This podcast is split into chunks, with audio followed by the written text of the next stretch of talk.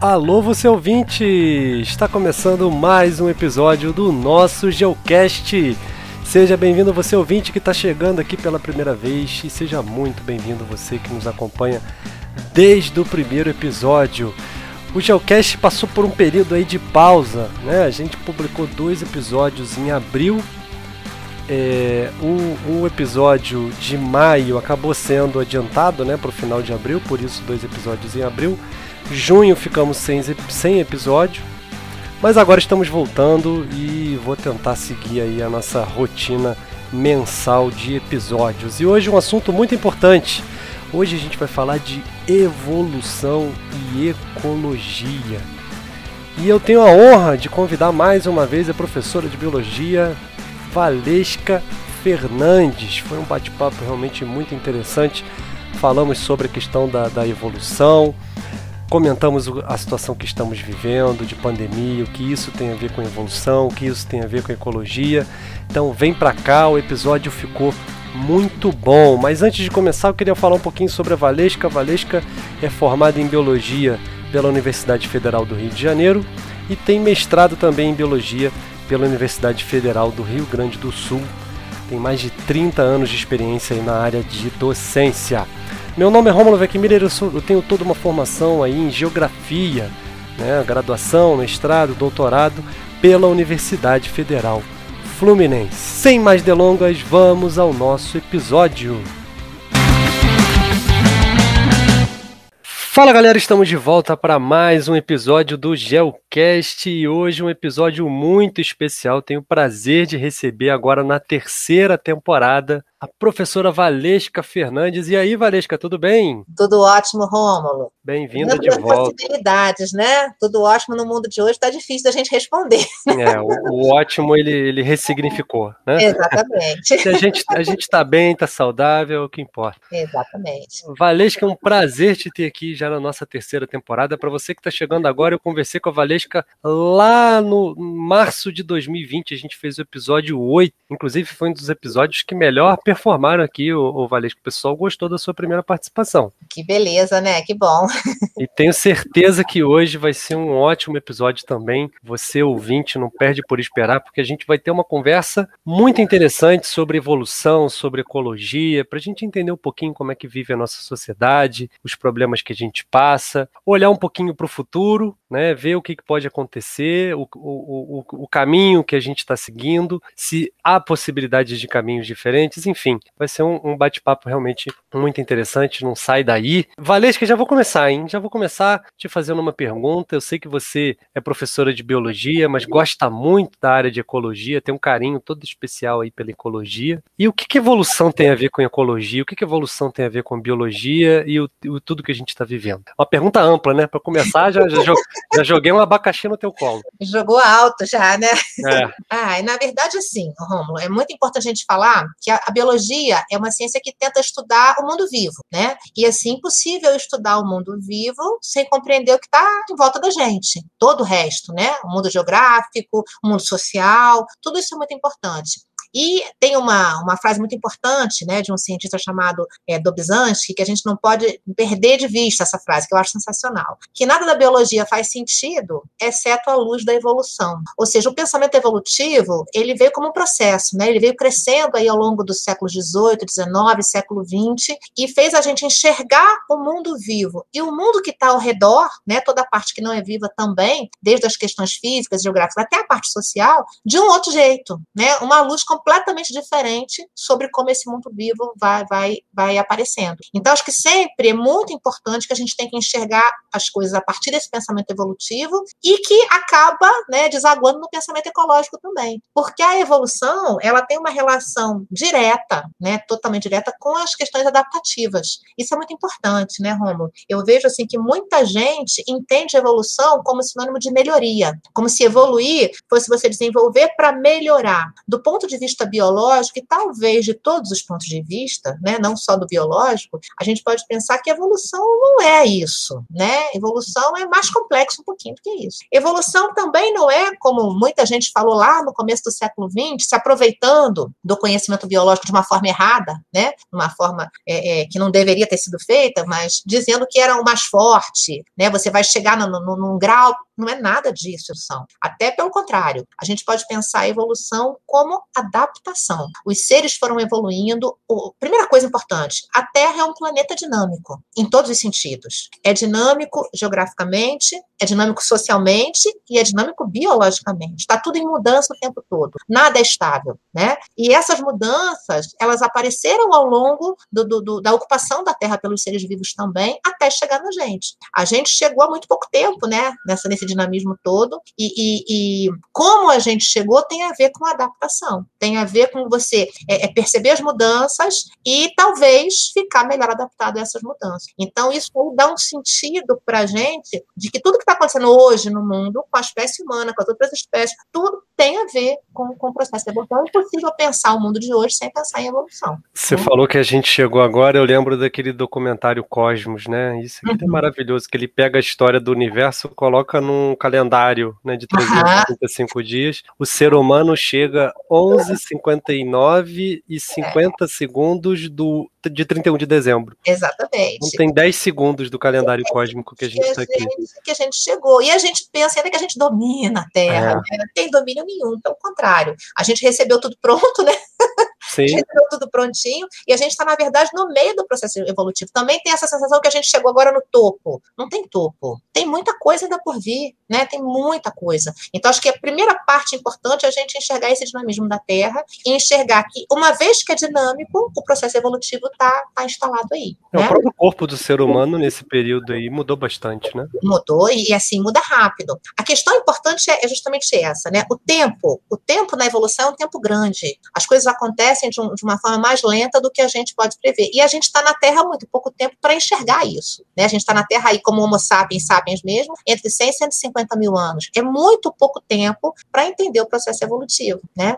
E aí a gente começa a pensar em adaptação. Eu sempre gosto de fazer essa, essa comparação que eu acho ela incrível. Né? Os dinossauros dominaram a Terra como grandes predadores, herbívoros também e tal, por cerca de 300 milhões de anos. Então, eram os grandes grupos animais do, que dominavam nosso. A gente está na Terra há 150 mil. E Valesca, desses, desses 150 mil anos, uhum. durante 135, um pouquinho mais, a nossa preocupação era se alimentar. Exatamente. Então a gente só conseguiu pensar sobre essas coisas é. depois é. que não se preocupava mais com os alimentos, que deve ter é. uns 15 mil anos que isso acontece no é máximo. É muito pouco, né? É muito pouco. Então, assim, isso aí demonstra claramente que a gente tem que se adaptar e que a gente está em processo de mudança, assim como as outras espécies que estão em volta da gente, né? Uhum. E aí dá, talvez, uma, uma visão, essa, essa frase do, do, do Dobzhansky, né? De que nada faz sentido senão a luz da evolução. Porque se você não enxerga o mundo desse jeito, você não enxerga o mundo, na verdade, né? Você não está vendo o que está acontecendo. A gente pega aí essa, essa pandemia que a gente está vivendo. Por que cepas novas de um vírus? Por que algumas pessoas ficam muito doentes e outras não? Ah, mas tem comorbidade? Não, mas não, às vezes não tem a comorbidade. Por quê? Porque a gente está em constante mudança, né? A gente está se adaptando às situações novas que vão aparecendo. E aí a gente consegue enxergar o mundo melhor.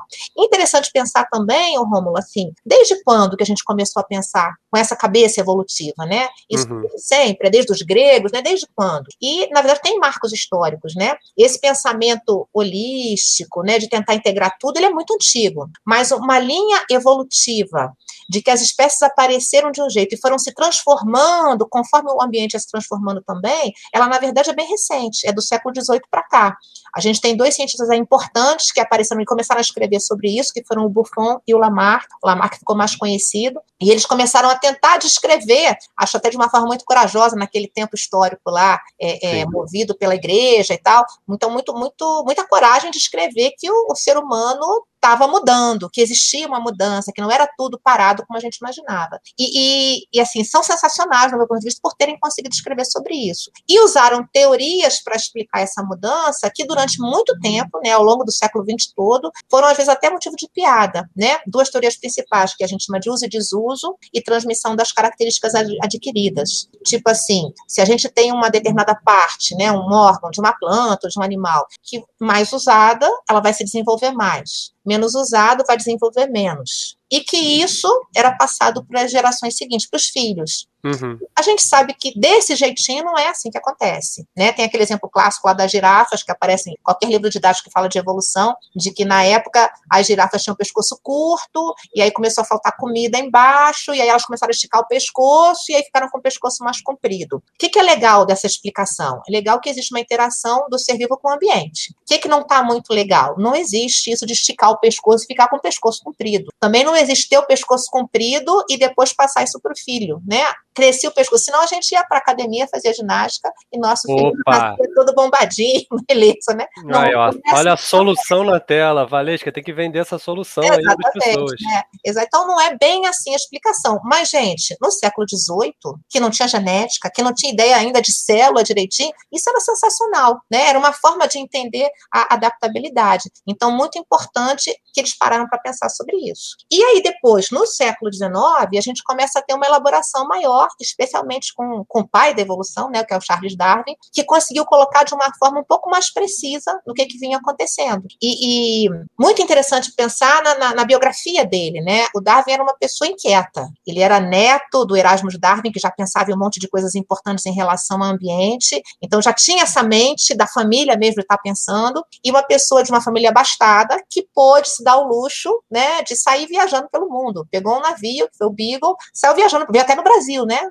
Sim, o mundo sim. inteiro. E aí foi com, com a, a, facilidade de estar tá podendo viajar e ainda por cima com uma cabeça pensante, uma cabeça curiosa, ele conseguiu escrever um monte de coisa e pensar sobre um monte de coisa e aí colocar de uma forma um pouquinho mais interessante, dando começo a essa teoria tão importante que é a teoria evolutiva que a gente tem até hoje, né? Legal pensar que outras pessoas estavam pensando assim também na época dele, né? O negócio de lembrar disso. Então existiam outros cientistas que pensavam as mesmas coisas e talvez não tenham tido a, a sorte de fazer viagens como ele fez, nem de descrever tão depressa quanto ele descreveu escreveu. Mas alguém, é al, alguém tinha que botar comida na mesa, né? Exatamente, exatamente. Então teve lá o Alfred Wallace, outros cientistas importantes que também compartilharam das ideias e que são importantes da gente lembrar, né? Mas o fato é que o Darwin lá, 1850 e poucos, ele conseguiu fazer isso tudo e descrever. Teve uma sorte também de passear em lugares importantes para ver fósseis, que já davam aquela ideia da mudança. Uhum. Depois de chegar naquele arquipélago lá de Galápagos, né, no meio do Pacífico, que tem um monte de coisa extraordinária, muita coisa coisa diferente do que ele viu no resto do mundo. Mas o, o Valesca, só antes da gente sair da, é, da Inglaterra para Galápagos, eu queria ah. comentar, contar uma história para você, que nessa época, século XIX, o Brasil estava é, é, é, no ápice da, da, produção de café, né, no interior de São Paulo. Tu vai falar, Romulo, por que, que tu está falando de café? Por que, que o mundo comprava café do Brasil? O café, é, esse período na Inglaterra, já segunda Revolução Industrial, o café é um estimulante, né, então ele era importante para fazer, para aumentar a produtividade produtividade do funcionário. Mas ele também era importante para a ciência, porque o, o Darwin, né, contemporâneo a ele, como você falou, tinham vários cientistas de várias áreas, né, vários pensadores importantes, se encontravam né, nas cafeterias de Londres para discutir sobre seus trabalhos. Né? E de vez em quando, um ou outro ali tinha algum insight, né? afinal de contas, essas trocas são sempre muito importantes. Você falar do seu trabalho com alguém sempre acrescenta alguma coisa. Né? Então é, é, é, é interessante. não sei até que ponto isso pode ter influenciado né, nos estudos de Darwin, mas devia ser um ambiente interessante. Né? Imagina dar uma volta em Londres no século XIX, um, um café da tarde, não, é lá é chá, né? Um é. chazinho da tarde em Londres. Quanta gente boa a gente encontrar, hein, Valesca? Nossa, nossa, que delícia. E assim, Rômulo, de verdade, que falta isso tudo tá fazendo hoje, né? Ai, nossa, ai, ai, que bom. Que bom a gente ter a chance desse mundo virtual que conecta pessoas realmente, né? Que Sim. bom a gente ter essa chance, mas como a gente tem que prestar atenção para não deixar perder esse outro espírito aí, de estar tá junto, tomando um cafezinho e discutindo e mostrando um trabalho para o outro, como isso é muito importante, né? Faz é, falta na, na, vida da gente. É, eu acho que também um, um dos fatores que estimulou a ciência na época, além das cafeterias, é a ausência de redes sociais, né? Não sei se. Senão ia estar tá todo mundo no celular, ninguém ia conversar sobre Exatamente. nada. Né? E é incrível essa coisa de que o nome, né? Rede social. Aquela ah. coisa da rede, né? Da rede você tá agrupando, de você pegar aquelas entranhas da rede social. Era para ser justamente o contrário, né? É, nossa. A gente está muito mais integrado. Mas vamos lá, isso é um outro podcast que a gente Fica pode um outro, né? Fica para um outro bate-papo, é verdade. Isso aí. Vamos para Galápagos. Vamos lá para Galápagos. Então, ele teve a sorte de passear em vários lugares, né? Não vou dizer que é sorte, né? não é só sorte, né? Mas é a capacidade dele de perceber isso tudo, mas de chegar justamente nesse arquipélago. Que aquele arquipélago, ele encontrou muitas coisas diferentes. Então, primeira coisa que sempre chama atenção, encontrou pinguim. Galápagos fica mais ou menos na linha do Equador, gente. Super quente, e a gente associa pinguim com o sul né? E com, com frio. Então, como é que pode ter pinguim na linha do Equador? Ele começou a se questionar por quê? O que está acontecendo? Esse pinguim é igual ao pinguim que tem lá embaixo? Né?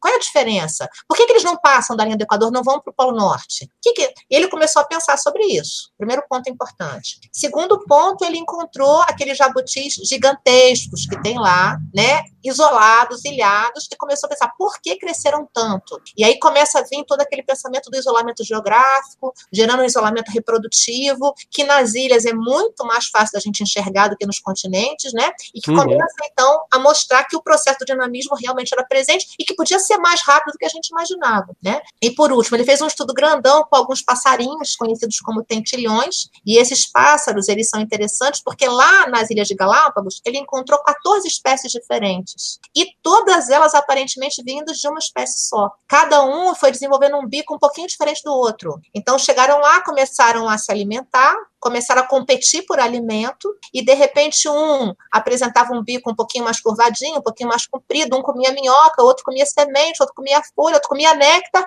e eles foram modificando né, com o passar do tempo, e a gente teria hoje essas 14 espécies. E aí veio aquela ideia interessante, né, que a gente chama hoje de seleção natural. Sim. O ambiente, ele vai variando, ele vai ficando diferente. As espécies, elas vão se, se ocupando espaços, né, geográficos, e elas vão se adaptando a isso de que forma? Elas vão usando a sua variabilidade para dar mais certo. Então, isso que é interessante, né? A coisa importante que fica para a gente pensar no mundo de hoje, especialmente no mundo de hoje, é essa questão da variabilidade. Para que dê certo, tem que ter variação. Se não tem variação, é difícil a gente se adaptar. E isso vale hoje de uma forma social muito importante, né? A variabilidade, é muito, a diversidade é muito importante, né? Sem diversidade não tem flexibilidade, não tem mundo, não tem, desde as espécies mais, né, longínquas que a gente pode imaginar de micro-organismos até a gente. Isso vale para todas as questões. Então, ele bolou aí essa teoria da seleção natural, descreveu isso, que a gente sabe hoje com uma carência de informação genética, né? Também ele está no século XVIII.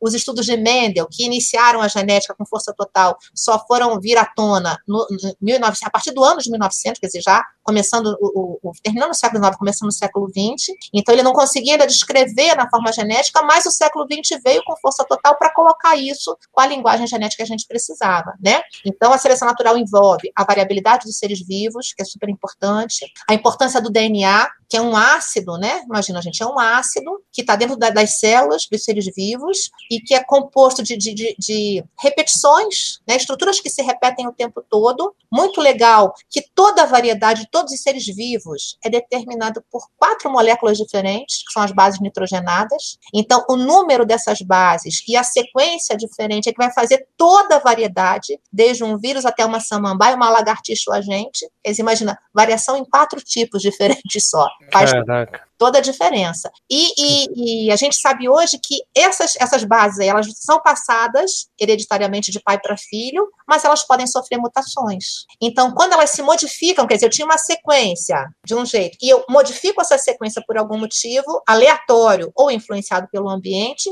a gente cria variabilidade. E essa variabilidade ela pode dar mais certo ou dar menos certo. Conforme isso vai acontecendo, a gente vai ocupando espaço de um jeito diferente. E, e a que dá mais certo vai passar isso para frente frente, ela tende a ser dominante. Exatamente. A, a, verdade é assim: a que dá mais certo tende a durar mais. Uhum. Se ela dura mais, ela tem mais chance de ter filhos. Uhum. E quando ela tem filhos, ela espalha aquele erro, aquele erro que deu certo, né? Uhum. Para esses filhos todos. Agora, chegamos no topo? Não, porque esse erro deu certo hoje. Amanhã pode não dar mais, né? Amanhã o certo pode ser outra coisa. Então, é importante manter a variabilidade. Isso é uma, uma, uma questão muito importante do, do, pensamento evolutivo e que a gente pode trazer aí para o teu lado da geografia, bem importante, que vai no meu também da ecologia, uhum. Questão das monoculturas, né? A gente Sim. vem discutindo isso há um tempo e aí acho que isso é bem, bem importante da gente comentar. Se não tem variedade, gente, não tem possibilidade de adaptação. E Se aí, você tira uma floresta para plantar soja, é. Né? De repente, na floresta aparece ali uma praga, tem um passarinho pousado na árvore que come aquela praga. Quando você corta as árvores, só fica a praga. É. Né?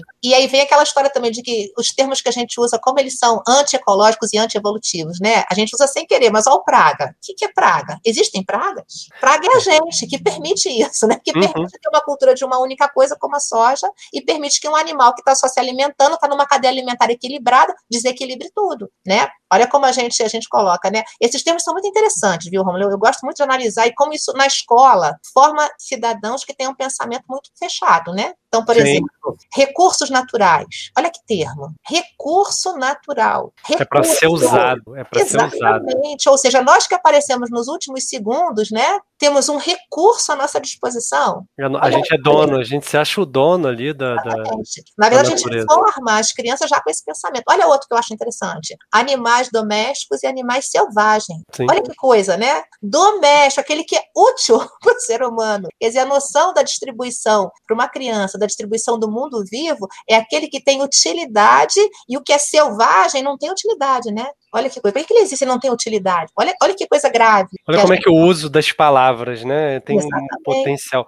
Agora, por exemplo, é, é, bom, voltando à questão lá da monocultura, para combater as pragas, né? Que a gente já viu que não é um termo adequado, a gente usava pesticida. Olha aí, depois virou agrotóxico. É eu continuo chamando de agrotóxico, mas agora estão querendo empurrar na gente o termo defensor agrícola. Aí é demais, né?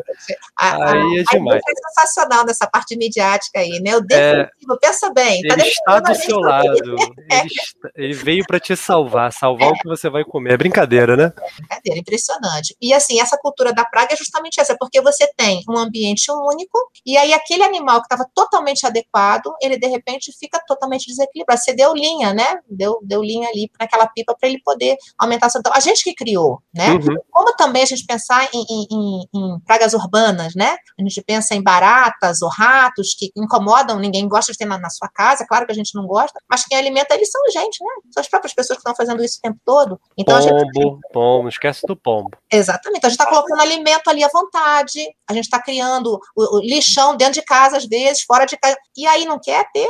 Quer dizer, a praga, a praga é o ser humano que está permitindo isso tudo, que está dizendo tudo, né? Então, acho que esse é bem importante. Bom, mas aí nessa, nessa sequência da, da seleção natural lá do Darwin, né? A gente tem a variedade, a gente tem a hereditariedade do DNA, as potencialidades do povoamento. Então, quando um, um indivíduo chega num determinado espaço, ele vai começar a se reproduzir, povoar aquele espaço e se adaptar melhor ali, né? Então, isso é bem importante. Tudo dependendo da interação do indivíduo com o ambiente e, obviamente, dependendo das mudanças ambientais. E aí, lembrar de novo que a Terra é um planeta dinâmico. Sim. Então, as mudanças ambientais estão acontecendo o tempo todo, com a presença ou sem a presença do ser humano. Aconteceram ao longo de 4,6 bilhões de anos de história do planeta Terra, né? E continuam acontecendo. Então, a, a, adequação a essas mudanças depende de tudo isso que a gente veio falando até aqui. Uma coisa importante que eu acho, né, assim, que a gente tem que falar mesmo, é lembrar qual é o papel do ser humano nisso, dessas mudanças todas que estão acontecendo, né, climáticas e tal. Então, a gente não é tão culpado assim. O nosso maior problema em relação relação a isso não é a mudança em si, porque a mudança vai acontecer, né? Nosso maior papel importante é o tempo que a gente está dispondo para isso, né? As mudanças que poderiam acontecer ao longo de muitos anos, com adaptação, elas estão acontecendo em pouquíssimos anos, né? Uhum. A extinção de espécies é um problema grave. O carro está andando e ele vai continuar a andar, a gente só está acelerando o carro. Acelerando muito, né? Então, assim, a proporção de extinção de espécies é muito maior do que o aparecimento de novas. Esse é o grande problema. Espécie ser extinta, gente, é normal faz parte do processo, né? Tem que acontecer na dinâmica do planeta. Agora, não é normal extinguir tantas de uma vez só, sem o aparecimento de outras para substituir. Lembrar que a gente tem um elo, né? É uma corrente, uma rede verdadeira aí das cadeias e teias alimentares e que precisam se sustentar. Então, na verdade, o nosso papel está sendo justamente acelerar num, numa forma tal que a gente talvez não consiga voltar atrás. E chegar num outro ponto importante que eu gosto de chamar a atenção também, que mistura a evolução com a ecologia. A gente tem essa, essa venda de imagem errada, como a gente falou, do recurso natural, da praga. Um outro que eu gosto também é aquela figura, quando se fala em educação ambiental, aquela figura do planeta Terra e a mãozinha do ser humano segurando. A gente tem que cuidar da Terra. Aquilo me dá uma coisa muito nervosa, porque dá sempre a sensação da nossa superioridade que não existe, né? Se a Sim. gente não cuidar, a Terra não vai existir. Como? Né? Como, gente? A Terra existiu por 4,6 bilhões de anos sem a gente. Então, não é a gente cuidando. O que a gente tem que cuidar não é do planeta, a gente tem que cuidar da preservação da nossa própria espécie. Se a gente quer continuar na Terra, né, respirando oxigênio, se alimentando da, da, do, do que o solo pode oferecer e bebendo água, a gente tem que cuidar para que essa Terra permita essa vida aeróbia, né, que a gente conquistou. Então, muito mais do que proteger a terra, tem que proteger a gente mesmo. É isso que talvez o ser humano não esteja entendendo muito bem. Esse, né? futuro, esse futuro apocalíptico aí é para nossa espécie. A terra vai continuar aí muito melhor, inclusive. Muito bela, né? Com outros organismos talvez muito mais inteligentes do que a gente. Com né? certeza. Uma coisa legal também que eu acho de comentar, pensando nessa questão, é assim: qual foi a primeira grande crise de poluição que apareceu na, na, na, Terra, gente, que a gente tem notícias assim. O oxigênio. A Terra era toda anaeróbica, né? Não tinha, tinha metano, tinha amônia, mas não tinha oxigênio na Terra. Então, o oxigênio que foi a poluição, né? Foi o grande poluente. Imagina, de repente, há cerca de 3 bilhões de anos atrás, mais ou menos, apareceu por evolução, mutação e seleção natural, um serzinho ínfimo lá, unicelular, que fazia, teve uma ideia genial. Ele pegava o carbono, transformava em matéria orgânica, super energético, maravilhoso para ele, e liberava oxigênio. O oxigênio entrou na, na, atmosfera como um grande gás poluente, não tinha nada a ver com o ser humano, ser humano nenhum presente, muito longe de ter, né? Mas ele entrou como se fosse assim, hoje em dia, um ácido sulfúrico entrando na atmosfera, matando todos os seres que estavam ali, que eram anaeróbicos. E a Terra desapareceu? Não. Ela só mudou. Ela só mudou. E pensa, e que mudança, né? O oxigênio é o motor combustível para toda a vida inteligente que apareceu na Terra. Os nossos neurônios do nosso cérebro só vivem à custa de oxigênio. Então, na verdade, olha só que mudança impressionante. Demorou um tempinho para isso acontecer, mas olha que mudança impressionante. Então, na verdade, a Terra, ela vai andar por si só, né? Agora, se a gente quer fazer parte desse jogo, é melhor a gente começar a se preocupar, né? As adaptações estão aí para mostrar que nós somos frágeis. Aí vem aquela noção de evolução de novo, que o evoluído pode ser mais complexo, sim, né? Mas não é só isso. O evoluído é o mais adaptado e a gente é muito frágil, né? A nossa espécie é muito frágil. Ela rapidamente pode desaparecer. É diferente de outras espécies, como as bactérias, por exemplo, que estão aí há um tempão, muda uma coisa, muda de outra, elas continuam sobrevivendo. E são super simples, não são complexas. Então, essa visão evolutiva que tem dois caminhos, né, de complexidade por um lado e adaptação por outro, é bem importante para entender o nosso papel ecológico, né, nesse Sim. momento aí do mundo. Eu gosto, quando você fala de fragilidade, queria que você falasse, pessoal, a gente estava conversando antes de gravar, né, uhum. a questão da, da é, variabilidade genética do ser humano, né? Porque a gente tem a gente, né? O ser humano ao longo da história já tentou segregar de várias maneiras possíveis, criar teorias de superioridade de uma raça em relação a outra, né? De uma etnia em relação a outra. E a visão da, da genética para o ser humano é muito interessante. Você estava explicando para a gente, né? Que todas as etnias que a gente conhece lá do o, é, é, os aborígenes, os guaranis, os europeus e os sul-africanos, entre eles, geneticamente, é praticamente igual, né? Todo mundo igualzinho, e mais do que isso, todo mundo igualzinho a chimpanzé também.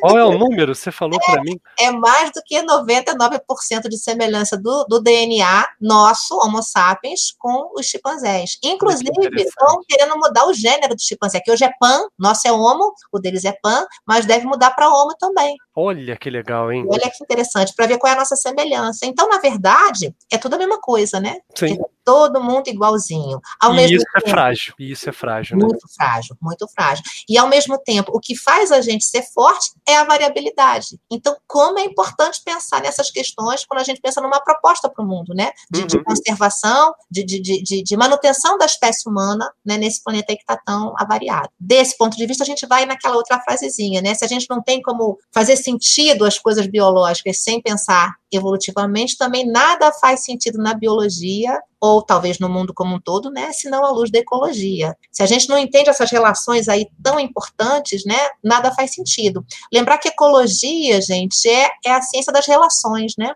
Ela não estuda a coisa, ela estuda as relações que envolvem as coisas de todos os níveis. Então é muito interessante porque a gente consegue interpretar o mundo de uma forma melhor. Então entender o que acontece hoje no mundo, em todos os seus aspectos, do ponto de vista evolutivo e ecológico, dá sentido às coisas, né? Faz sentido realmente a gente pensar em tudo que está acontecendo, né? E aí tem um monte de coisas novas que vem aparecendo agora, né? Nesse momento. Então tem um lado da ciência aí, nem todo mundo conhece, chamado de epigenética, que é uma forma nova de entender toda essa parte evolutiva e explicar talvez as adaptações ecológicas também. A gente está percebendo que nem tudo que aparece no nosso corpo vem a partir do DNA. Existem outras formas de explicar, né, geneticamente o nosso corpo, mas que não é só DNA. E que talvez o Lamarck, lá né, há muito tempo atrás, 1700 e pouco, não estava tão errado assim. Talvez informações que a gente receba ao longo da nossa vida, a gente possa passar para os nossos filhos também. E, e aí, tiravam sarro dele, hein? Exatamente. Ah, o Lamarck, os humilhados serão exaltados. Serão exaltados, isso aí. A gente está vendo que talvez algumas questões a gente consiga passar para os nossos filhos, sim. E aí a adaptação se torna mais importante, porque mais rapidamente a gente consegue passar isso. Tem alguns exemplos clássicos que falam sobre isso. Eu gosto muito de um que é frisado lá no pós-guerra com o pessoal que ficou na Holanda. A Holanda, durante a, a Segunda Guerra, ficou isolada do mundo, né? E, e passou muita fome. Não, não ia comida, não tinha como fazer nada, então eles passaram muita fome. Os sobreviventes tiveram problemas gravíssimos de inanição, né? Então, pessoas magérrimas que ficaram sem comer por muito tempo e que, assim, sobreviventes mesmo. E esse grupo, gente, de indivíduos, depois de um tempo, começou a desenvolver obesidade. A gente consegue entender, né? As relações de nutrição e obesidade, consegue entender que o corpo percebeu que, na verdade, você precisava armazenar comida, armazenar energia, porque talvez passasse por outro momento desse ao longo da sua vida. Então, tudo que se comia, ao invés de transformar em metabolismo, transformava em gordura para você poder armazenar. Até é aí tudo isso, bem. É por isso que essas dietas de ficar sem comer muito tempo não faz muito sentido, né?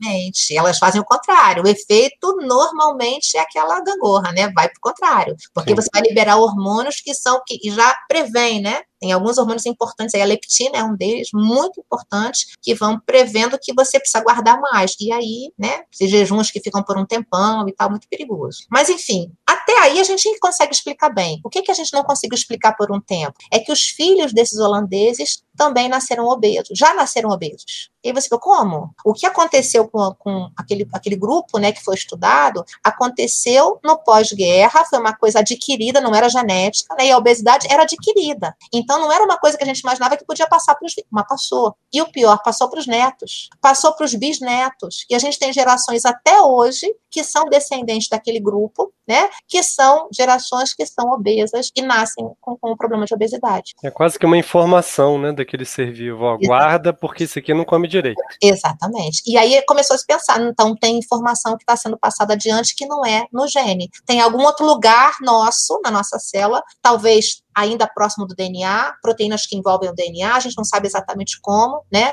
É, e outra coisa importante, talvez a gente tenha aquela coisa do ligar e desligar genes, que a gente não sabe exatamente, né, perfeitamente ainda como é que funciona, mas a gente sabe que existem genes que a gente tem e que estão desligados, passam a vida toda desligados, e outros que são ligados, eventualmente ligados quando a gente nasce, eventualmente ligados ao longo da nossa vida. Por exemplo, formação de tumores normalmente acontece desse jeito. A gente já nasce com a informação genética para aparecer um tumor, só que aquele gene estava desligado. Pela interação ambiental, a gente liga, né? Interação ambiental com radiação solar, interação ambiental com conservantes e corantes de alimentos, né? A gente liga um gene que estava quietinho lá. Então, talvez a gente tem aí muita informação passada não só através dos genes, e muita informação ligada e desligada. E aí a gente começa a interpretar a evolução também de um jeito um pouquinho diferente, né? O século XXI está trazendo muita informação nova que a gente já está estudando o tempo todo para compreender direitinho como é que são essas mudanças, né, que podem aparecer, esses genes aí ligados e desligados. O Valente, você falou agora, passou um negócio na minha cabeça. Hoje em dia tem uns testes genéticos que você faz para saber se você tem propensões a certas doenças e tal.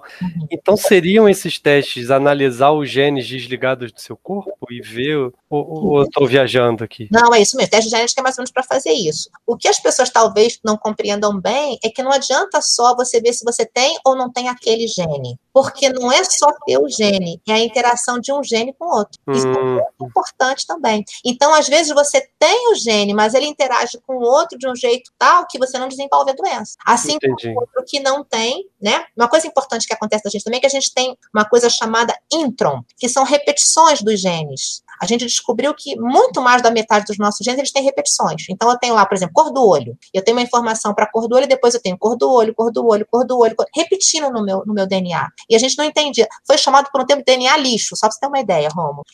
Não serve para nada isso, né? A gente descobriu no primeiro momento que era muito importante para proteger contra a mutação. Então, se de repente eu tenho lá uma radiação e eu tenho uma, uma, deturpação da informação da minha cor do olho, eu tenho outro. Eu anulo aquele e eu tenho outro para fazer a reparação. Uhum. Muitas doenças a gente deixa de ter por causa disso. Legal que a gente tem proteínas que existem no nosso DNA só ficam ali andando, só para detectar aonde está o erro e corrigir, colocando o DNA lixo para funcionar. Tem uma proteína muito falada hoje em dia chamada P53, super importante. Ela detecta tumores, ela percebe onde que o DNA vai encontrar um tumor e corta aquilo fora, para não deixar o tumor aparecer. Olha que interessante. Eu, eu vi também já um, um, vídeo falando sobre a questão do, do, da mulher e do homem, né? A mulher XX, o homem XY. Uhum.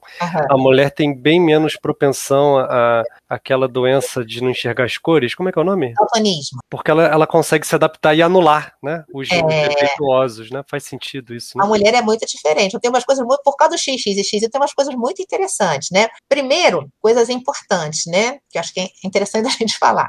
O Y, a gente fala X, Y por causa do formato parecido, mas não é exatamente o X, é exatamente o Y, né? Uhum, uhum. Mas o que, que seria se a gente visse o formato? O Y é um X que falta um pedacinho. Então a gente já é defeituoso de fábrica. Exatamente. Ah, obrigado. Isso explica muita coisa. Vocês apareceram de uma certa mutação do nosso cromossomo X original. Oh, né? Então nós somos originais, vocês são uma mutação. Deturpa um pouquinho Adão e Eva, né? É, total. Troca total. um pouquinho essa história. Ô, tu, tu te falar que até hoje eu acreditava nessa teoria ah, aí. Então, um Outra coisa legal da gente pensar, independente do X e do Y, é a formação embrionária. Isso é muito legal. Você já foi uma menina. Sim. Né? Sabe disso. Por isso a que gente... a gente tem mamilos, essa coisa toda, né? O corpo. A gente...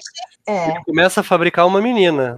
Isso. Lá para, sei lá, oito semanas, um pouco antes, ele, ó, oh, é menina, hein? Ah, e aí ele fabrica de, de outro jeito. Mais novinho um pouquinho, no começo da gestação mesmo. Ah, o quem manda nesse primeiro momento é o cromossomo X, que é o cromossomo feminino. Então a gente desenvolve embrionariamente como uma, uma mulher. E aí quem vai trocar isso tudo é a testosterona, que o cromossomo Y, por sua vez, tem um genezinho lá especial, que só ele tem, que inunda de testosterona o, o, o útero lá feminino, e aí modifica quando esse cromossomo está presente. Nossa, que legal. É interessante porque essa, essas mudanças aí explicam muita coisa também, né? E nesse mundo que se discute tanto essa questão de gênero, né? Se é uma coisa, se é outra. É legal a gente conversar sobre isso também, eu acho. Acho que entender a parte biológica acho que é o primeiro passo para a gente discutir as questões sociais. Sim, sim. São âmbitos que são muito diferentes, né? Biológico é uma coisa, o social é outra, mas que conversam muito bem. Muito importante essa conversa tá. Mas também, de novo, é outro podcast.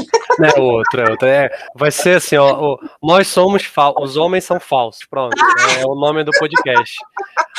Ai, isso é vamos... é muito interessante. Não, e olha só, para a gente pensar em, em, em, mundo animal, existem muitas maneiras diferentes de você fazer diferenciação sexual. A diferenciação por cromossomos é a da espécie humana e de outras espécies, não é a única, né? Uhum. Então, por exemplo, tem aquele dos lagartos e algumas tartarugas que a diferenciação sexual se dá pela temperatura do ambiente. Então, coloca o ovo, aquele embriãozinho que está no ovo, ele tem potencial para ser macho ou fêmea. Ele tem, né, tudo ali, porque não é o cromossomo que determina, são os hormônios. Se esquentar muito naquela época, nasce só macho. Se ficar mais friozinho, nasce só fêmea. Olha que, então, olha que legal a diferença. Agora, gravíssimo em termos ambientais, né? Em termos, tempos de aquecimento global, daqui a pouco você extingue espécies por causa disso. Olha que coisa.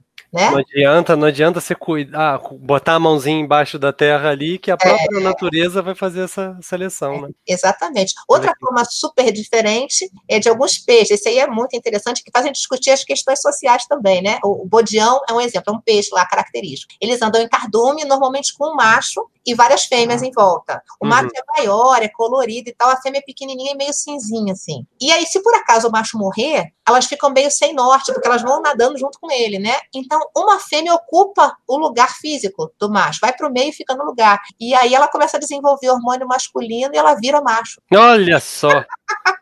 Olha que coisa. Porque, que na loucura, verdade, que legal. Eles são hermafroditas por natureza, coisa que nós não somos, né? Eles são por natureza. E aí, o hormônio que vai falar mais alto depende da interação social. Olha que interessante. Né? a natureza é bem mais evoluída nessas discussões do que a gente. É, tem muita coisa aí para discutir interessante, né? Interessante. É, é. Vamos para esse outro caminho. Bom, mas enfim, eu acho que assim, discutir evolução e discutir ecologia abre né, um, um espectro aí gigantesco de coisas que a gente pode estar conversando, e aí colocando esse, esse momento histórico que a gente está vivendo em cima de, de, de, dessa pandemia que modificou tanta coisa, né? E assim, modificou para sempre, né, Rômulo? A gente ah, pensava que era um momento, mas não é um momento, modificou. A gente vai ter que enxergar o mundo por um outro olhar, né, um outro prisma, porque modificou muita coisa. E eu acho que assim, a gente falou só basezinhas das duas ciências, mas eu acho que para interpretar o que está acontecendo hoje, é muito importante discutir sobre isso. E aí lembrar que a escola não existe só para a gente fazer prova de Enem no final das contas, né? Existe para a gente poder interpretar isso tudo. Então, que a gente possa estar estimulando os nossos jovens, adolescentes, nas faculdades, né, em todo mundo, que discutam esse, esses conhecimentos, que aparentemente, mas para que eu estudo isso? A gente estuda para entender o mundo, né? Para poder compreender o que está acontecendo. Então, acho que é, é extremamente relevante. Por exemplo, quando eu penso que a gente está hoje brigando com essa, essa cepa indiana aí do coronavírus. A Delta, né? né? Isso. A gente está tá pensando nela por quê? Porque é delta, tem uma modificação, tem o um poder maior de disseminar. Por quê? Porque ele sofreu mutação. Mutação é uma das formas que a evolução conversa, né? A forma que ela fala é através da mutação. E por que é tão fácil um vírus sofrer mutação? Primeiro, porque esse é um vírus de RNA. RNA é uma molécula mais simples que o DNA, que é o que forma as nossas células, né? O RNA é uma fita simples, enquanto o DNA é uma fita dupla. É mais fácil o RNA ter mutação. Então, é muito fácil acontecer mutação no coronavírus. Essa que aconteceu e outra e outra é muito fácil, né? Então, assim, ent entender como funciona a base molecular da vida é muito importante, né? Sair da escola com essa informação na cabeça que o DNA é feito de quatro moléculas básicas, que é a combinação entre quatro coisinhas diferentes, a gente chama de letras, A, T, C e G. A combinação entre elas faz toda a diferença no mundo, é muito importante. Saber que a radiação pode modificar, eu tinha uma sequência A, A, T, T, eu posso colocar AT, AT de repente, isso modifica toda a estrutura do meu corpo, é muito importante, né? E saber que os alimentos que a gente consome fazem mutação também, que não dormir faz mutação também, né? Sim. Que não oxigenar os nossos neurônios pode fazer mutação também. Acho que é, entra na, na, outra discussão lá da saúde que é muito importante para esse contexto de hoje, né? E eu e, e penso sempre isso mesmo, que a gente precisa interpretar o mundo do ponto de vista evolutivo, do dinamismo. Tá tudo mudando o tempo todo e a gente está tentando se adaptar do ponto de vista ecológico, a gente tem um papel dentro dessas cadeias intrínsecas aí alimentares né, nesse, nesse planeta e que não somos só nós, somos nós e todo mundo que está em volta da gente. Não adianta querer achar que vai mudar esses biomas e que a gente não vai sofrer com isso, porque a gente vai, somos nós todos, né? E que nós somos, assim, o último grupo que apareceu e talvez por isso o grupo mais complexo, mas também mais frágil. Então, que essa, mudança aí está aparecendo, ela pode ser muito grave. Lembrar também que talvez a gente tenha controles populacionais feitos a partir dessas doenças todas que estão aparecendo, né? Então, será que nós estamos controlando a população humana a partir de uma, de uma experiência com o vírus, né? A gente pensa tanto em controle de natalidade, e às vezes na, na, questão muito mais importante que é a educação, a ética, tudo que envolve isso. Uhum. Mas será que um vírus não está dando conta disso, né? É, porque afinal de contas, a, a maneira que a gente escolheu para viver é extremamente perigosa, né? Porque a, a, você estava falando, você falou agora mais cedo dos recursos naturais, né? Uhum. Então, pressupõe que a gente tem que extrair, e o sistema econômico que a gente vive, ele depende desses recursos naturais e ele depende do nosso consumo. Uhum. Só que é o nosso consumo que está destruindo os chamados recursos naturais. Então, se você não consumir, você ajuda o meio ambiente, mas prejudica a economia, que a gente dependia aí. Então, a própria maneira que a gente vive, que a gente se organizou, é extremamente propícia para o aparecimento de pandemias. Olha como é que a gente está pensando no plural, né? É. Nossa, a Covid-19 vai ser a última pandemia? Vai ser a última pandemia se matar os seres humanos todos. É. Mas é provável que tenham outras, né? Como já não é a, a, primeira, né? Não, é, é provável, assim, é iminente que isso está acontecendo, né? A gente sabe, a gente sabe, né? É, eu não queria usar essa palavra porque as é. pessoas já estão, né? Mas é isso. É, é provável que a gente viva mais uma ainda, né? Isso, mas acho que a gente tem que estar tá mais preparado, né? Não é possível Sim. que com tudo isso que aconteceu, as pessoas não pensem que tem que ter um, um olhar mais longe, né? Tem que ter um olhar mais longe que envolve as questões ecológicas e evolutivas. Não é possível que não se pense. E nas questões da saúde também. Que a gente tem que entender que mo o modo como a gente veio até aqui é um modo que é curto. Ele encurta a nossa, nossa experiência na Terra, né? E um exemplo muito, muito simples, né? Deu em vários jornais desde o início da pandemia que uma das explicações é a questão do aumento do desmatamento, adensamento humano e essa coisa toda, né? E o Brasil bateu o recorde de desmatamento em 2019, antes da pandemia. 2020 a gente bateu e 2021 a gente teve o pior primeiro semestre dos últimos 10 anos. Ou seja, parece que a gente está desconexo da realidade. É. Né? E eu estou falando do Brasil, mas tem outros exemplos, vizinhos nossos aqui também, que não são bons exemplos. Né? Então, é, eu, eu queria ser otimista, igual a você, que, é, pensando que o mundo vai mudar e, e, que a gente vai aprender com isso, é. mas olhando a parte da geografia, da história, né, das ciências sociais, eu não consigo ter esse otimismo. É difícil, né? Muito, é muito difícil. difícil. Olha só, uma coisa que eu acho bem legal também quando a gente pensa na, na língua portuguesa aí, nos prefixos que a gente tem. Então, por exemplo, ecologia. Eco quer dizer casa, uhum. quer dizer estudo, né? Estudar a casa, nosso planeta, como que a gente está, né, ocupando esse planeta. É o mesmo de economia, né? Uhum. Economia, economia são as regras, as regras da casa. Como é que a gente vai determinar as regras se a gente se recusa a entender como funciona? Não, e, né? isso é maravilhoso, né? Essa análise da, da, da, da linguagem, né? Do, da, do idioma é maravilhosa porque as regras da casa e o estudo da casa deveria é. estar um dentro do outro. Né? Exatamente, né? exatamente. Agora, e aí a gente liga a televisão, né? e aí a gente liga a televisão, tá lá, é, a China é o país que mais está se desenvolvendo no mundo. É. E esse desenvolvimento é, é das regras, é, é, só da economia. Exatamente. Porque ela está destruindo a casa dela toda para poder desenvolver essas regras, né? Então é muito importante, por exemplo, assim, como que alguém pode propor regras se esse mesmo grupo, né, dominante aí, não se dispõe a estudar como funciona. Então, primeira coisa, é se a gente estudar como recurso natural, a gente não vai conseguir propor uma regra que seja saudável. É a mesma, uma outra cabeça. Mesma né? coisa que você falar para sua filha, olha, come direitinho em cima da mesa para não sujar o chão, virar as costas e dar uma marretada na parede.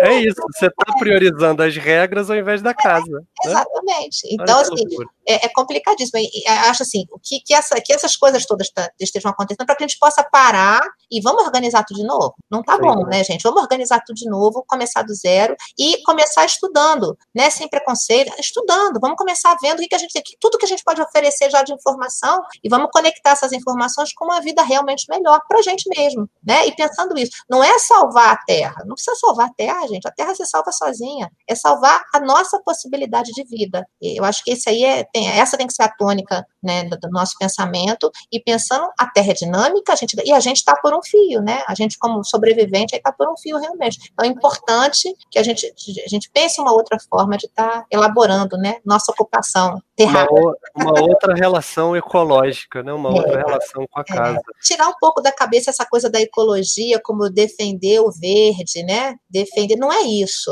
É muito mais do que isso, né? O que a ecologia pretende como ciência que está estudando é propor formas da gente conseguir sobreviver bem, né? A espécie humana conseguir sobreviver bem. Então, vamos, vamos parar e pensar nessas propostas ao invés de ficar trabalhando no, no sentido contrário. Eu acho que isso é, é fundamental, né? E não dá para pensar nisso senão sob a luz da evolução. Lembrando que o tempo todo a gente está mudando. As coisas estão mudando, o ambiente está mudando e a gente tem que se adaptar, porque senão a gente perde o bonde, né? A gente fica para trás. É. Ah, e, e, esse bonde vai continuar andando com ou sem a gente, né? Então. Vai continuar, como já andou muitos e muitos anos sem a gente, né? A gente é apareceu só como um pedacinho. Né? Então, o, o Valesca, pra, pra, estamos chegando aqui ao fim do nosso bate-papo, né? A gente falou já sobre bastante, é, bastante coisa, mas agora focando aqui para a gente fechar falando da, da, da pandemia, é, Lembrando que você é otimista e eu não sou, eu queria ouvir o seu lado otimista. Tem caminhos? O que, que você pensa ecologicamente? Tem caminhos para a gente mudar a nossa relação com a nossa casa e perdurar um pouco mais como espécie? Ou, ou você vê que, que a gente não chega tão longe quanto os dinossauros? Eu acho que tem caminhos, mas eu acho que a gente não chega tão longe quanto os dinossauros. Muito bom. E assim a gente encerra, né? Obrigado. Vou, vou chorar, vou chorar em posição fetal não. porque assim, os caminhos existem. Sim. Agora, qual é a disposição da humanidade de parar e pensar nesses caminhos? Exatamente. Essa é a questão, né? Os caminhos existem sem dúvida, dá tempo ainda de muita coisa, né? Dá tempo, sem dúvida nenhuma. E a gente conta a nosso favor com, com a ciência, com a tecnologia, está a nosso favor. Né? Esse cérebro é tão complexo, impressionante que a gente desenvolveu, está a nosso favor. Agora, tem que parar e pensar sobre isso, né? O problema é esse, as pessoas não estão dispostas a parar e discutir realmente sobre isso que, e mudar, né? Entender que tem que mudar certos comportamentos. Não adianta também, acho que mudar demais no pequeno. É claro que é importante cada um de nós ter uma atitude diferente, mas não é só isso, né? A gente tem que mudar no grande também, que eu acho que começa com a educação, que a gente né, já, já começou falando sobre. Começa a mudar aí. Essa mínima coisa que a gente falou, os termos que a gente usa na educação infantil e no ensino fundamental, né? E começa ensinando. Isso. isso. Repara que a gente falou, animal doméstico é útil, quer dizer, então que o outro é inútil, né? Uhum. A primeira coisa é essa. E a outra coisa, o animal, que, o que é inútil, né, é o animal selvagem. Olha, olha o termo que é colocado para as crianças. É selvagem, Sim. quer dizer, ele é amedrontador, eu tenho medo, ele é do mal, né? E eu sou do bem.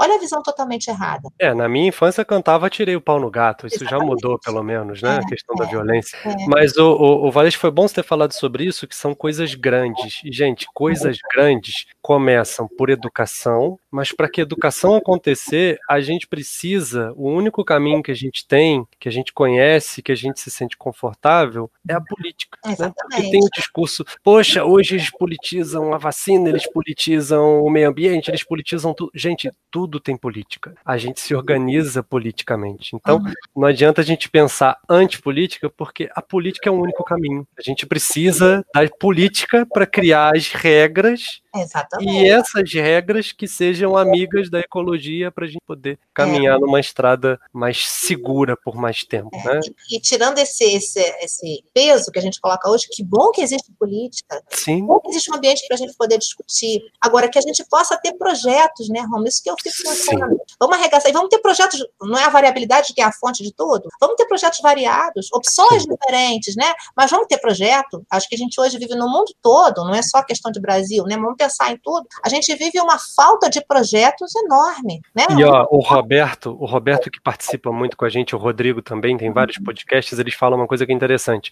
A gente precisa de projeto de nação, Uhum. Porque o que nós tivemos aqui no Brasil nos últimos, nas últimas décadas é projetos de poder. Uhum. Como eu vou chegar ao poder e me manter lá? Mas é difícil você ter um projeto de alguém que pensa como a gente vai se organizar como nação. É. E faz parte dessa nação a, a, a o, meio, o meio que a gente vive. Né?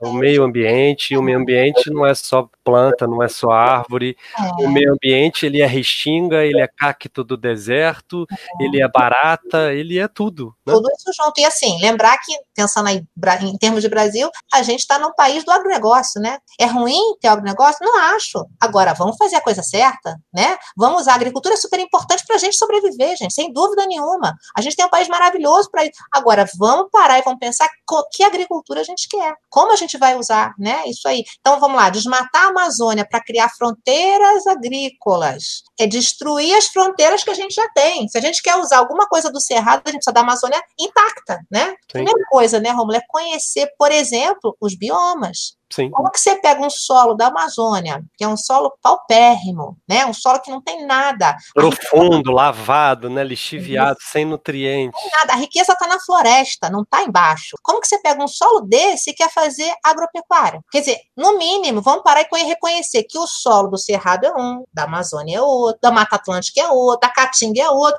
E o que, que a gente tem de aptidão ali que você pode fazer? Não é não usar. Não usar não é o caminho. Temos que usar sim, mas tem que usar, parar e pensar. E aí, tem que estudar, né, gente? Eu acho que esse é um... E aí, os projetos. Vamos fazer um projeto direitinho, né? Não é, é o que eu sempre digo, não é defender a natureza, vamos ver todo mundo pelado no meio do mar. Não é isso. Vamos usar a tecnologia a nosso favor, a ciência a nosso favor. E é isso que está faltando. Mas Olha... gente, vamos acreditar, né? Não é possível. A gente trabalha com educação, vamos acreditar que é possível. Eu acredito nos nossos jovens, acredito muito. Sim. Acho que a gente discute isso tudo em, em, vários ambientes diferentes de sala de aula, em idades diferentes, em, em, grupos sociais diferentes, e as pessoas se propõem a ouvir, elas querem ouvir. Então, acho que isso é, é muito importante, né? Porque... E é um trabalho de formiguinha, né? Cada um que a gente. É, é, a gente, tô, tô, falando aqui eu e você, mas né, hum. a educação de uma maneira geral consiga tocar e essa pessoa passe para frente já é um trabalho bem feito. É, é, já é uma conexão, né? É. E aquilo que a gente já vem discutindo também. Estamos vivendo num momento ímpar, né, de valorização do ambiente escolar, que a gente possa continuar com isso, né, entender que é um ambiente importante, saudável,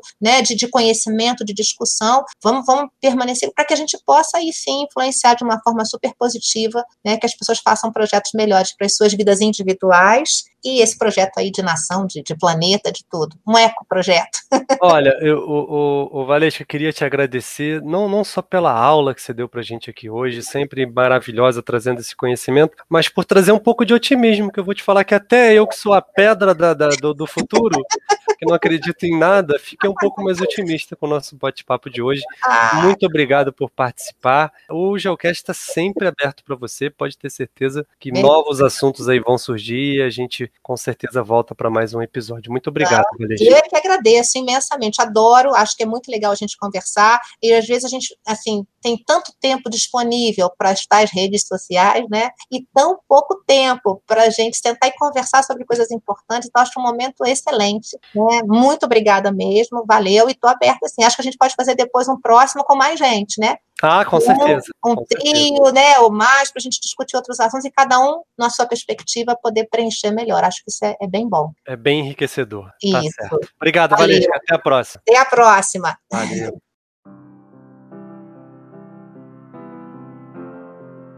O programa de hoje foi muito interessante e muito importante, pois trata de temas que estamos vivendo no presente e fizemos aqui várias menções ao passado e olhando o que nos espera no futuro. É interessante destacar a, a, quando a Valesca nos dá ali o significado da palavra ecologia, né, o estudo da casa e o quanto é importante cuidarmos da nossa casa, mas não pensando em preservar a casa, mas simplesmente pensando em preservar a nossa espécie. Como ela mesma disse, o planeta Terra ele é dinâmico, ele sempre sobreviveu muito bem, obrigado, sem os seres humanos, e se um dia os seres humanos sumirem da face da Terra, ela vai continuar por aí, sempre se modificando e, e se desenvolvendo. Né? Mas se a gente quer participar dessa história, é bom começar a pensar melhor em arrumar a casa. E nesse episódio nós discutimos aí algumas alternativas né, que passam pela educação, passam pela política, sempre pensando também